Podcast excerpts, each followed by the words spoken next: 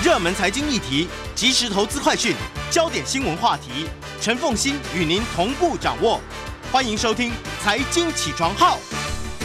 Hello，各位听众，大家早！欢迎大家来到九八新闻台财经起床号节目现场，我是陈凤欣。今天的节目啊，有一个小小的变化。那么，嗯，这个我们本来每个礼拜三啊，然后连线丁学文，然后谈这个国际上面的财经期刊呢的一些重点。那么，但是呢，呃，学文因为家里头是临时有事，真的是很临时有事啊，而且看起来情况呢，非要他要去处理不可。那他今天早上呢，我收到了他的简讯之后，哦，我要吓坏了，哎，要有一个对等的题目啊，就一直想一想想，而且那我真的，我在这边，我跟你讲，我我就要非常非常，我这我简直要跪下来，然后呢，眼泪要流下来了。那么今天呢，我们谈的这个题目也非常的重要，我是非要谈不可的题目，提前拿到现在来谈。美军在台湾，我想大家都很关心，就是说。那么，美军在台湾，它那个背后的意涵，以及它实际操练的科目，还有它所期待达成的战术效果，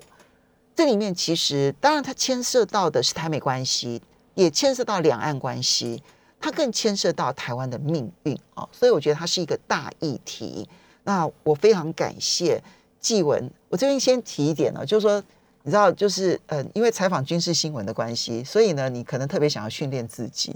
是，你知道纪文进来的时候，就里面的一个那个衬衫哈，这样子短袖的衬衫，他是骑脚踏车来的，他完全不怕冷这样子。我就觉得我们的军人一定都要有这样子的体格，这样子哦。好，那么嗯，这个嗯，非常欢迎啊，同步的就是呢。脸书的网络朋友们一起来收看直播，那你只要在脸书上面搜寻 News 九八官方粉丝团，就可以找到我们的直播节目。非常谢谢亚太防护杂志总编辑郑继文。同时呢，我们的节目呢在结束了之后呢，也会放到观点 YouTube 观点这个平台，好。观念的观，然后呢，点线面的点，你找观点，然后找财经起床号，其实就可以找到。那么今天的节目了哈。好，这一个嗯，纪文是，其实今天呢、哦、很凑巧的，就其实嗯，联合报跟中国时报的头版头条都是军事新闻，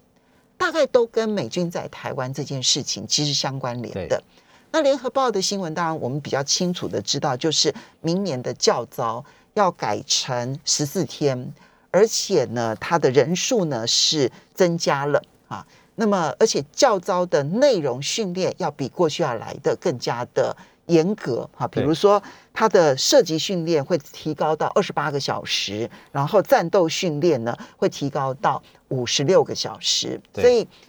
嗯，年轻人 恐怕嗯未来的一段期间呢，可能都要去。承受这一个教招呢延长的这个情况，而《中国时报》我们的老朋友吕昭荣呢，他的独家新闻就是陆战队呢派遣了两栖部队去关岛受训。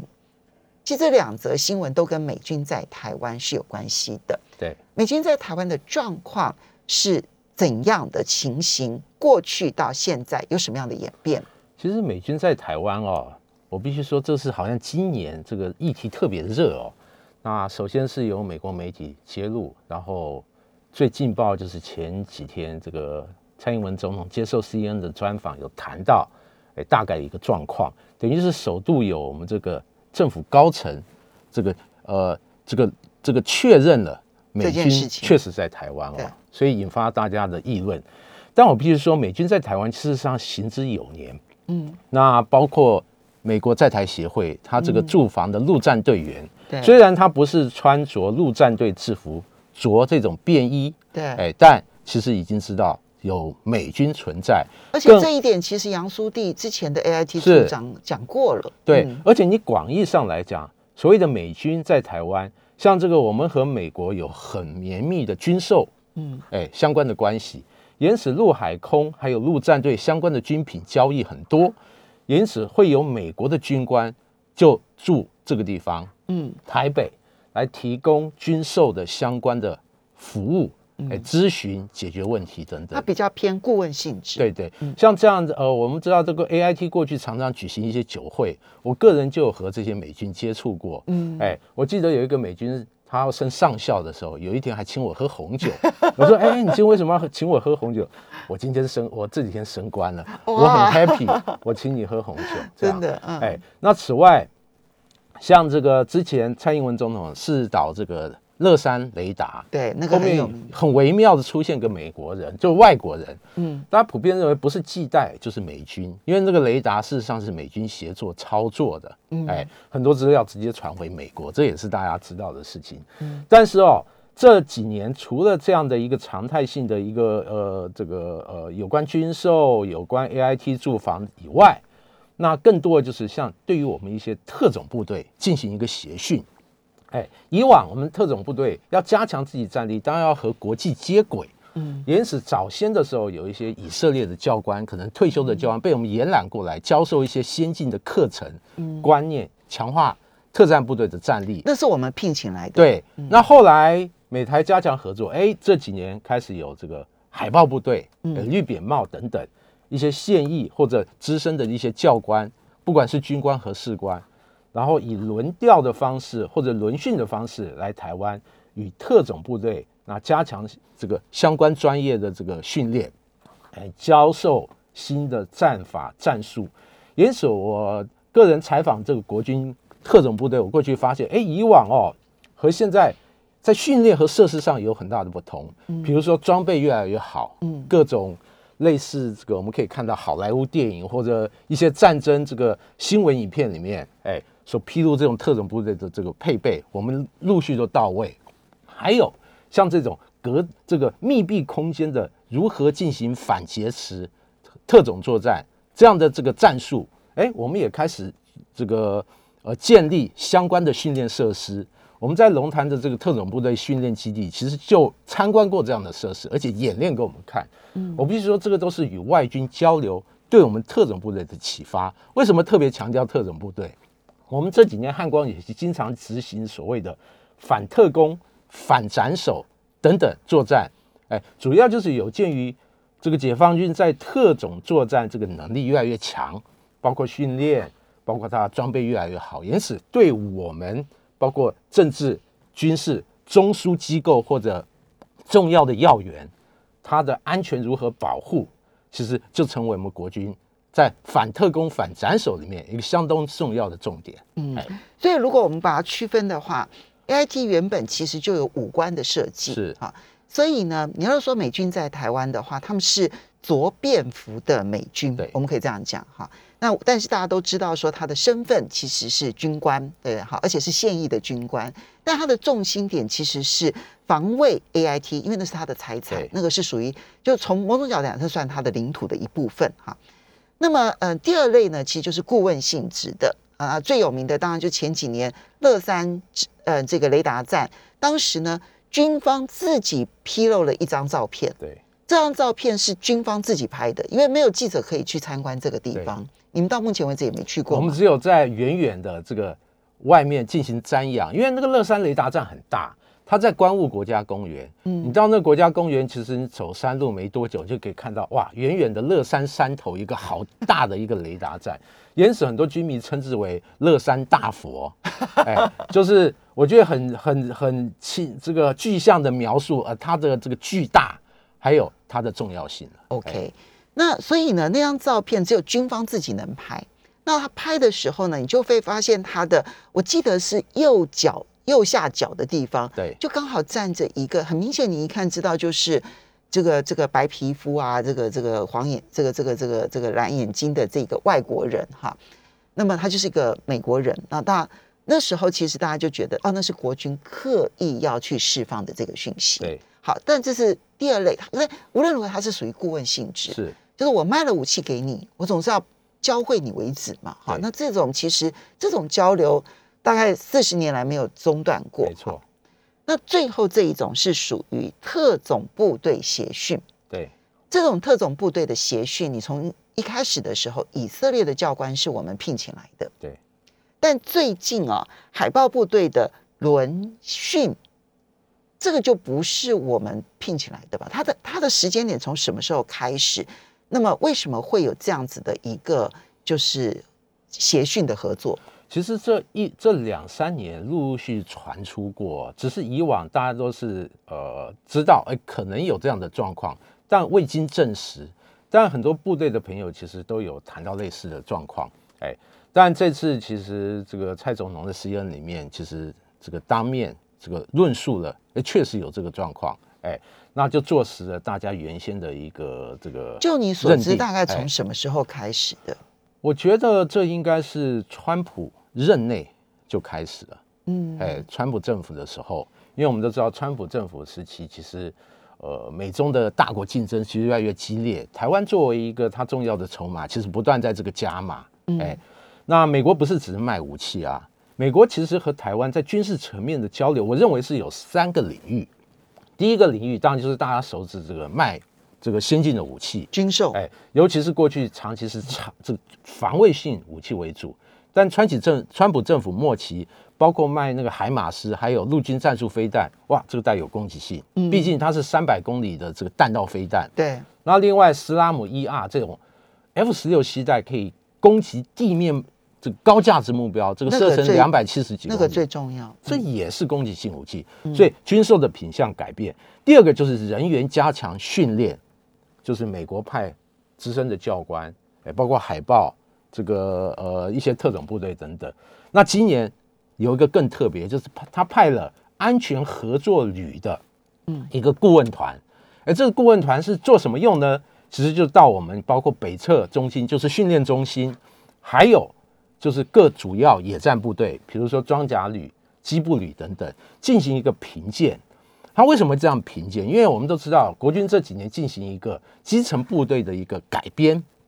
最著名就是所谓的联合兵种营，就是纳入哎。很多战力强悍的这个兵科，等于这个把它整合起来，变成一个新的一个营级的部队。嗯，那美国安全合作旅就根据你的专业，比如说步炮装通工化，大概 是六个领域。步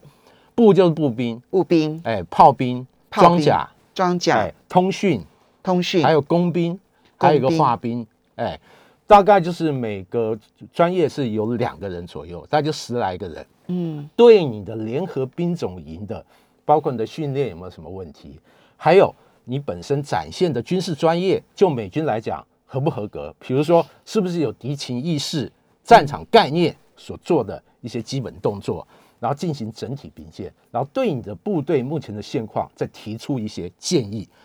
所以这个安全合作旅，其实今年有一些讯息不断的释放出来哈。对，那我们简称叫做安和旅。哎，坦白说，它到来的时间点哈，跟我们疫情爆发有一点点接近。所以有一些人会有这样的猜测。不过我们先放一边这样子哈。那么你刚刚提到说安和旅，他要去。直接到部队里头，然后呢，去检测我们所有的特种部队里头，从步兵、炮兵、装甲、通讯、工兵、化学，所有的这个领域，然后他们都要去检测这里面的操作能力。对，他到底去了哪些地方？那他们只有评估而已嘛？因为他其实每一个每一个科别，他其实来两个人。他做了哪些事情？他能做哪些事情？对，他啊，其实我必须再加强这个这个补充一下，其实他不是针对特种部队，而是我们陆军的野战部队。有道对，应该是应该是对，因为否则的话，你像工科化化学兵、工工兵，然后这些都不是特种部队的兵。对对对，他这些这些是针对我们陆军的现役的野战部队。所以它不是只有特种部队的合作，它就是所有的野战部队。所有就是一般陆军的这个等于说这个常备部队，哎，特别是野战部队，比如说像装甲旅啊，我们好几个装甲旅，还有机步旅嘛，哎，主要是这分这几个几个类型。那他这些教官其实。很特别，就是我们知道美国美军的这个作战经验是很丰富的，包括呃伊拉克内战啊，他们没有停止战争过，所以这些很多来的这些安全合作旅的教官，他本身就有作战经验，嗯，因此他不是只是说按表操课，他本身会这个这个具备很强的可能战场的一个环境的适应，还有这个了解，因此对你平常施做一些可能这个这个作业，他会提出一些指正，比如说单兵在射击的时候，你会不会善用地形地物，还是你只是做一个标准动作？哎嗯，，这个就很有差别，这个差别很对大。，还有你架设所谓的野战这个电台通讯嘛，通讯是部队最重要。你会不会进行一个良好的伪装，或者和周边的地形地物更好的融合在一起还是你只是按表，哎，要做什么动作把它做完就算了？是哎，那其实这些细节，我认为那美军会给予国军很多启发。嗯哎，但是根据我的了解啦，那国军基层部队对于美军的到来其实不是太欢迎，基本上他并非我们邀请来的，而是美国可能他期待强化国军的战力，因此他是主动，然后在交流这个他比较抱主动的这个态度，所以不是我们提供要他来的，对，来提供一些建议。当然，就是我们前面讲了，美军和国军的合作三个三个层面，一个卖武器嘛，一个人员学训，那第三个就是军事的可能调整，哎，包括近期很热门的后备部队嗯，后备要积极强化啊。对我们不是要成立全民防卫动员署，对，明年一月一号这个整个挂牌开始运作。其实后备部队的强化，我认为这个也是美国人认为以台海防卫这样的一个战场的状况，你的常备第一线部队是不够的，因此不够的部分，你如何通过你的后备部队的强化来弥补你战力不够的地方？所以我们其实明年之所以教招时间要拉长，对，然后呢，开始整个的训练的科目以及它的强度都不一样，跟美军的主动要求有关系。我认为它是带有很强烈的建议啊，毕竟这个呃台海防卫的环境，其实对国军来讲，这个大家非常清楚。这几年常常讲，哎，战力朝大陆倾斜嘛。我认为其实这是这个大家知都知道的事情。那美国人实事求是，他就认为你在这个无法恢复所谓的这个义务役的这个情况下，如何通过后备部的强化，弥补你人员数量的不够？哎我们稍微休息一下，是是是。等一下马上回来了之后呢，我们再来好好的去看这里面所产生的化学变化。欢迎大家回到九八新闻台财经起床号节目现场，我是陈凤欣。在我们现场的是亚太防务杂志总编辑郑继文郑总编辑，也非常欢迎在脸书上面 News 九八官方粉丝团的朋友们一起来收看直播。那我们的节目呢，在结束了之后呢，整个的影片也会放到观点 YouTube 上面，观点的这个平台。如果大家看回看的话呢，在 YouTube 上面的观点平台可以找得到我们的节目。哈，好，那么纪委我们刚刚提到了，就是美军其实今年最特别的就是安全合作率安和率，它其实等于是，诶，它有从北到南走一遍吗？呃，其实是有哎、哎哦，那最早传出是在这个我们北部一个叫北侧中心。嗯我们知道国军他在这个叫下基地北侧哎中心啊？是北部这个呃，就是部队测试啊，哦然后这个训练的一个基地哦，哦它位位于这个湖口那边。嗯我们南部也有个南测中心。嗯，那最早是我们测验的测啦，对对对嗯那最早这个是我们有媒体披露，好像有官兵就是不满，就说：“哎，这个美国人为什么饮食比我们一般人要好啊？每天要准备什么牛奶之类。”然后后来才为大家知道，哦，好像有美军在我们这个部这个基地里面进驻，那做什么样什么样的任务？嗯那后来我们仔细打听才知道，哦，这个是安全合作旅的嗯美军，大概人数这样，而且它主要任务就是对我们的这个联合兵种营。嗯，进行一个评鉴，然后针对我们暴露出来的不足和问题，提供一些改进的建议。嗯很特别的是，这些安全合作旅的这些来的，不管是军官还是士官，他本身是具备中文能力哦。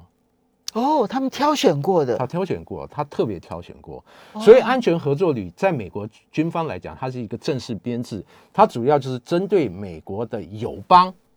它在军事上如何强化，如何去这个达到美国所期待的这种这个专业性和水平。纪文，你有去哎采访过，就是他们的嗯、呃表达能力到底就中文表达能力到底高到什么好到什么程度？我举个例子哦，我们知道部队里面常常会一些打 pass，就是哎做一些呃，比如说在安全合作里评鉴的时候，哎，可能长官会跟你讲，哎，等下美国人问什么要怎么打，哎，可能部队的文化就是经常会有个制式的答案，他会根据你的提问先拟定一些答案，嗯，哎，这个是大家都知道，呃，长期就是这样。但是根据我们的了解，有一些官兵就是披露出来，就是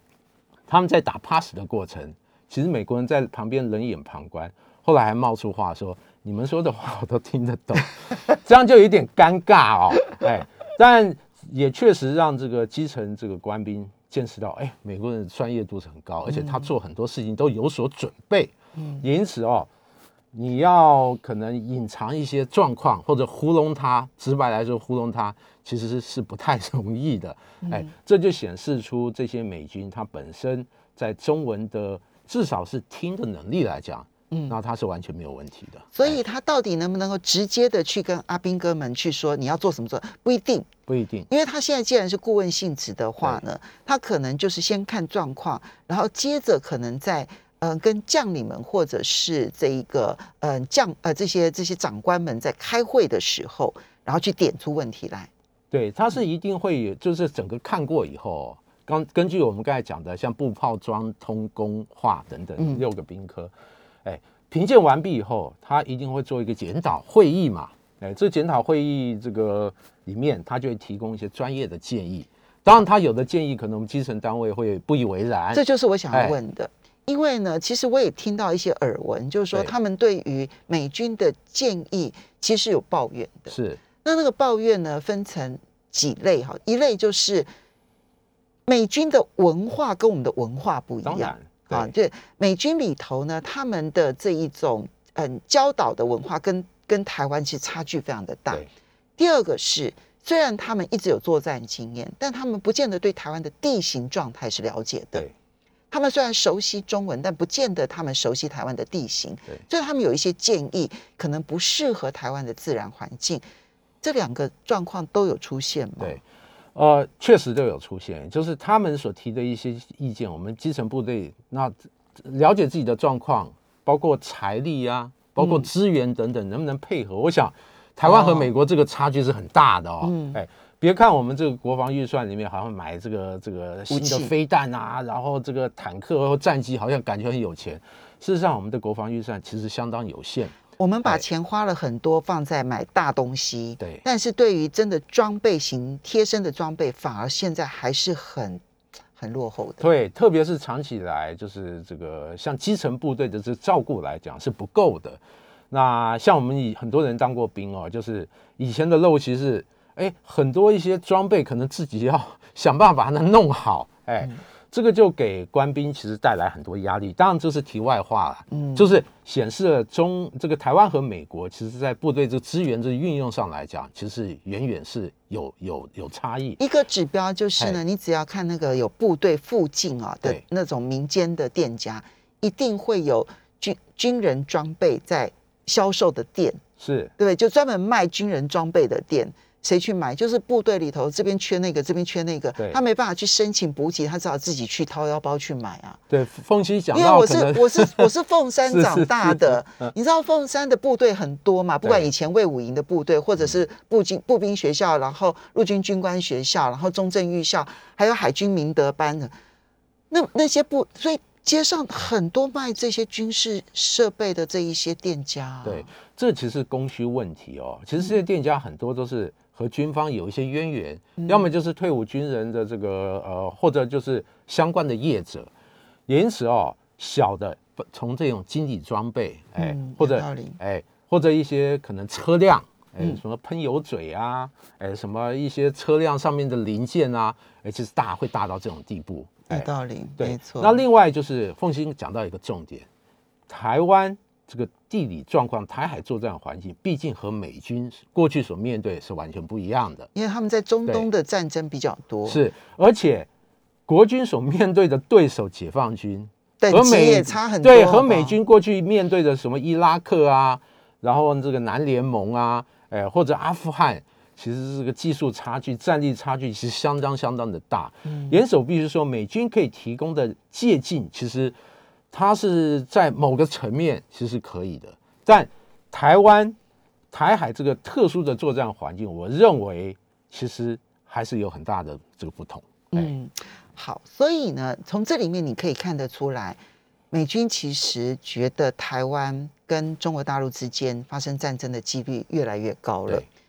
或者或者他们期待越来越高。对这我 yes or no 两边不知道哈。那我们现在就关键点来了，它到底训练的科目哈，现在看起来重点在哪些？比如说今天呢，招荣吕招荣在中国时报的这一个独家的头条啊，那么他提到说，我们陆战队派遣两栖部队去关岛受训，科目包括了登陆突击、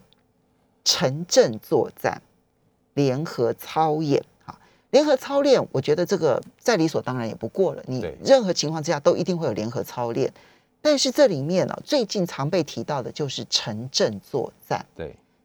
到底哪一些是被强化的训练科目？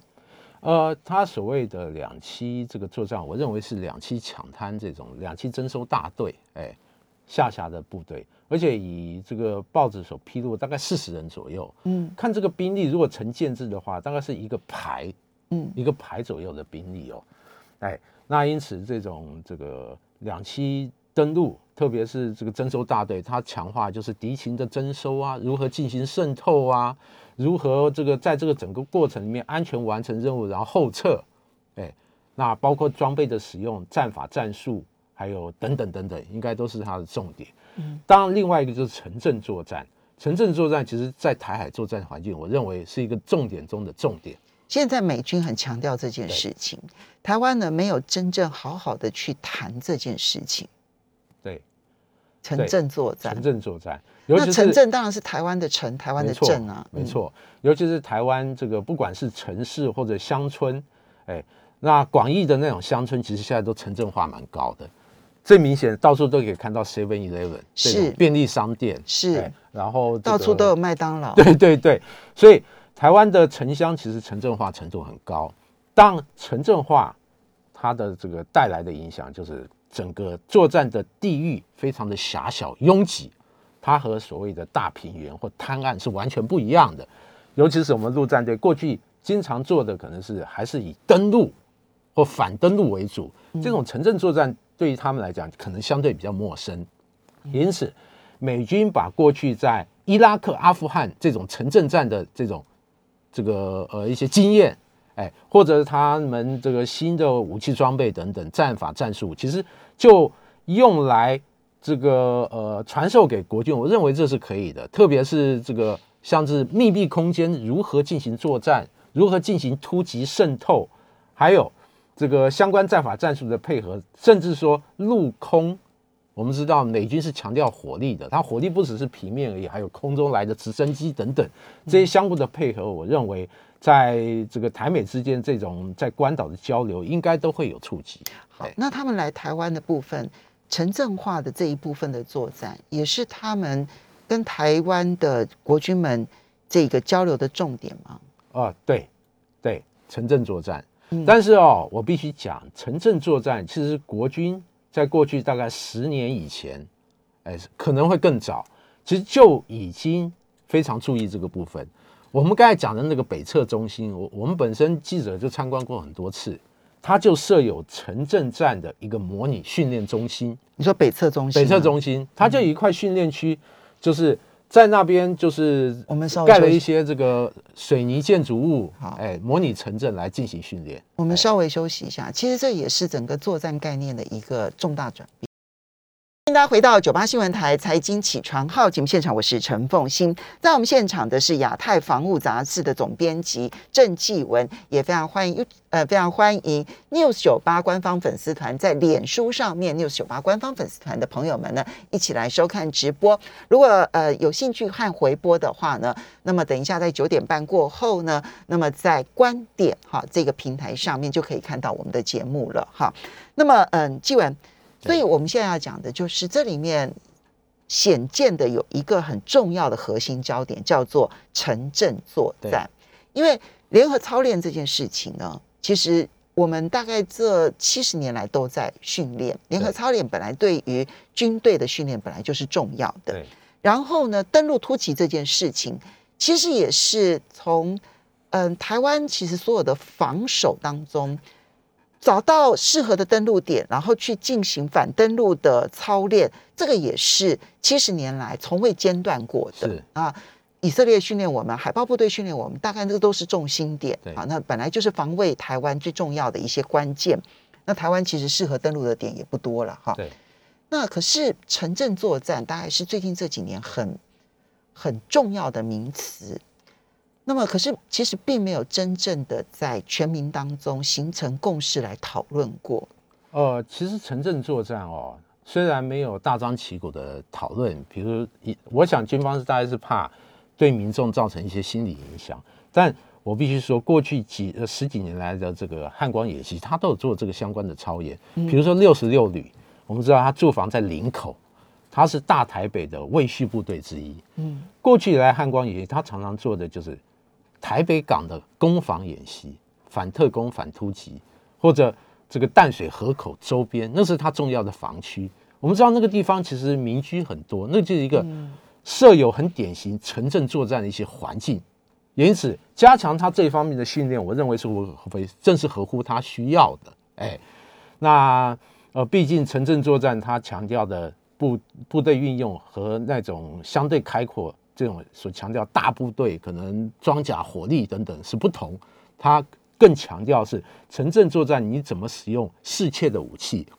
进行相当相对的战法战术的攻防。那不只是六六旅，我们知道像魏续台北的这个宪兵，宪兵。哎，宪兵有所谓的反反这个反斩首连，哎，这样的一个编制，那它的环境更是典型的城镇作战，哎，因此这几年它陆续配备像刺针防空飞弹，或者这种这个我们国人自制的这种近距离的火箭筒，哎，反反装甲武器，然后再强化它的像云豹甲车的配备啊，还有相关战法战术的一些操练，我们过去都看过。其实这些都是针对这种城镇作战特别进行的一些强化。嗯嗯，但是这些城镇作战哦，它现在最让人担心的一件事情就是，它需要民众高度的配合。所以，我们虽然不断的去强化了这一些的部队的人员，然后呢，其实你知道，美军不断的就提醒台湾说，你们城镇作战能力要强化，就包括了我们的教招啦，这些其实都跟城镇作战能力的提升有很大的关系。但是，你若落实到了战争的时候，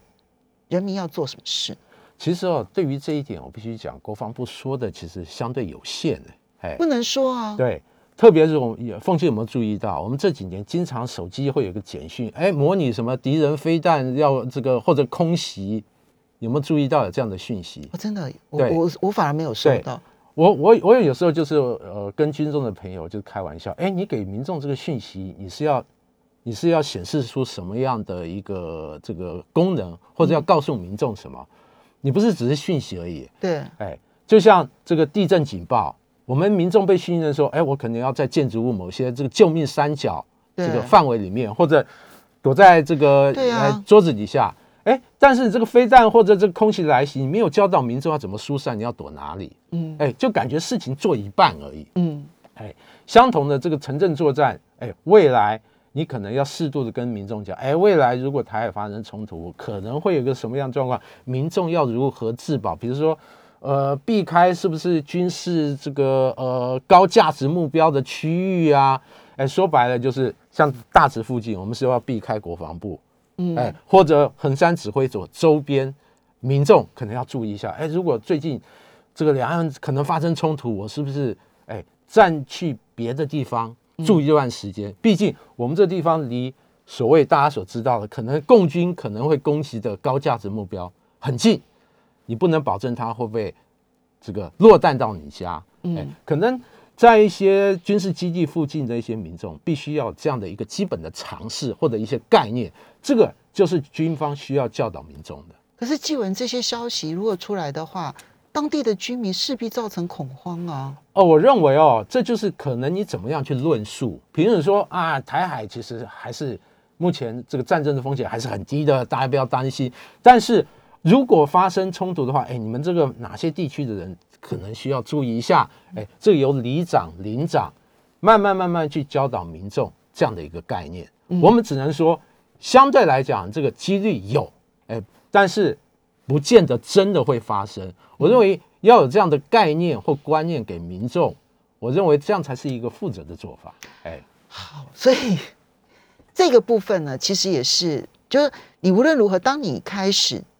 理解说你自己要城镇作战，因为我们知道，其实呃，台湾的防卫其实有几个很重要的嗯进过程，对不对？过去在不管是嗯两个蒋总统时代，它的重点其实是在反攻大陆，对所以你看到我们的所有的操练的重点是如何的去借由登陆的方式，然后去一步一步一步的往前进。好，那不管你觉得成功或不成功，至少它的训练的方式是如此。对所以美军也不给我们攻击性武器，也在于此，他不希望我们反攻嘛，哈。那么后来我们很清楚的认知到，那个军事的实力开始出现变化之后，那时候我还记得，就是决战境外，就是敌军绝对不让他有接近我们港口或者是岸边的可能性。之后呢，就变成歼敌于滩前，所以现在其实这十年已经知道他会进入到城镇这件事情，这就是就是国兵国呃国民之间，国军跟就军民之间没有沟通的事情。我认为就是政府长期以来在两岸这军事这个论述来讲，他没有说实话。但是我必须讲，这个我们现在国防部长邱国正，他其实还是比较务实的。嗯，比如说，他认为近期是他从军生涯其实最危险最严峻的是，那我认为，其实这样的态度是很很好的，就是很平、很这个呃真实的跟老百姓讲，现在面临的状况是什么样。哎，老百姓可能心里要有一些准备。我、并不是说你真的会怎么样，但是我们必须要有这个一些忧患的意识。我认为这样才是比较负责。而且，其实刚才讲到城镇作战，我记得媒体这一阵子还有报道，美军事实上教导的还包括如何进行游击战。那其实他想法就很简单，就是好，我们时间的 关系用比较长的